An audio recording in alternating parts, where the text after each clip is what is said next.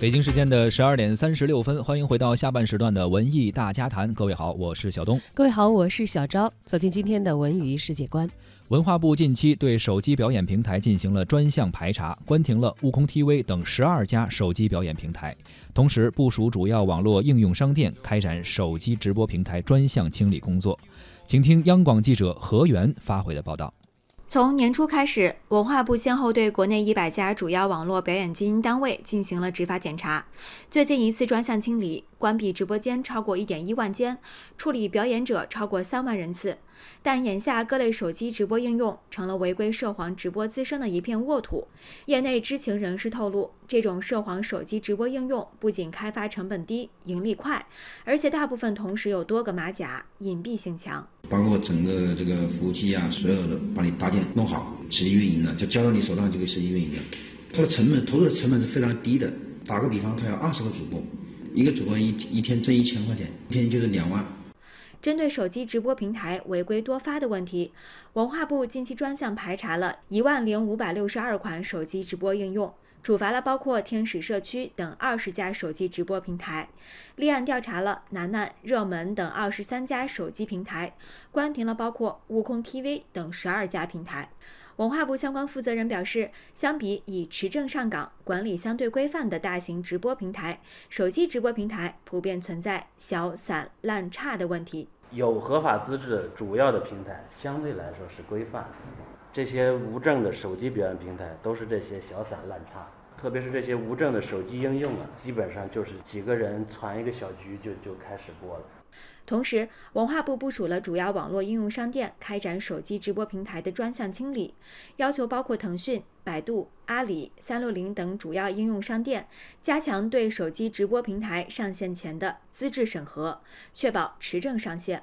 目前已删除下线手机直播平台两百九十一款，并责令九百七十三款手机平台补充主体资质。我们要求这些主要的互联网应用商店尽一些他自审的应尽的义务。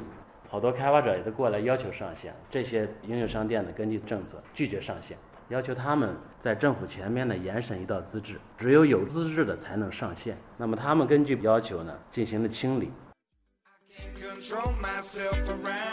好，继续回到文娱世界观。说完了线上的事儿，咱们来个线下的事儿。OFO，相信大家不会陌生这个名字，特别是在最近一年啊，共享单车。但是他们这次关于他们的一个消息，不是单车的事儿，而是要开一个演唱会，而且是一个低票价的演唱会。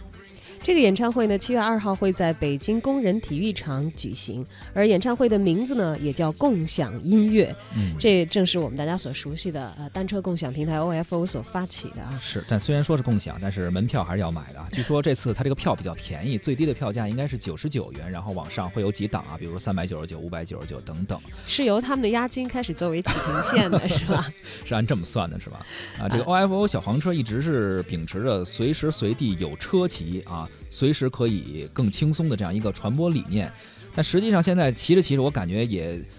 造成了另外一种现状，叫骑完之后没地儿停，逮哪儿放哪儿，很随性的这样一个现状啊。所以提醒大家，是不是看演唱会的时候尽量不要骑车，要不然堵在这个工体门口啊。我也在想，要是真的那么多人都去 O F O 去的话，就工体里头的这个机动车的停车场，是不是得专门辟一块给他们停小黄车才行啊？对，而且呢，这次的演唱会呢，是呃在工体举行，也是请来了不少人。呃，现在我看了一下，在网上应该还是能够购票，但是九十九元的可能比较抢手啊。其他的这个稍微高一点的票价还是有的。我们看看都有谁参加吧，比如比如说亚洲天后。孙燕姿，包括张韶涵，还有创作才女戴佩妮，以及实力组合飞儿乐团、甜心教主王心凌，还有徐怀钰等等，哎，都都都是女孩哈，都来参加这次非常非常熟悉的歌手，女歌手来参加这次 OFO 的北京演唱会。同时，主持人黄子佼也会加盟到演出当中。这黄子佼算是这个党代表是吗？最近太 太热闹了，好像各种各样的各种各样的演出哈。提醒大家，真的是如果要真是开小呃骑小黄车去的话。尽量停到呃，就是准确的停车地点，要不然你们真的都堵在工体门口。倒不是车进得去进不去，就这个歌手可能进都不一定进得去。孙燕姿可能行，瘦点哈。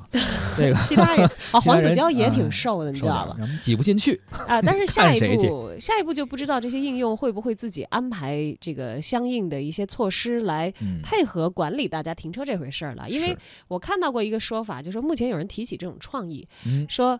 在这个平台的终端，啊，它因为都智能的嘛，在那个智能的该停的区域，它有一个识别的设备，你停到这个区域了，你的结算才能完成。就如果你的车没有停到指定的地点，一直扣钱，会一直扣钱，一直扣钱。这招好，不知道能不能 得很多人钱被扣了，肉疼了就能记得住了，你知道吧？心情好而心情坏，有什么好假装？反正天若真的塌下来，我自己扛。天气好而天气坏，有什么好紧张？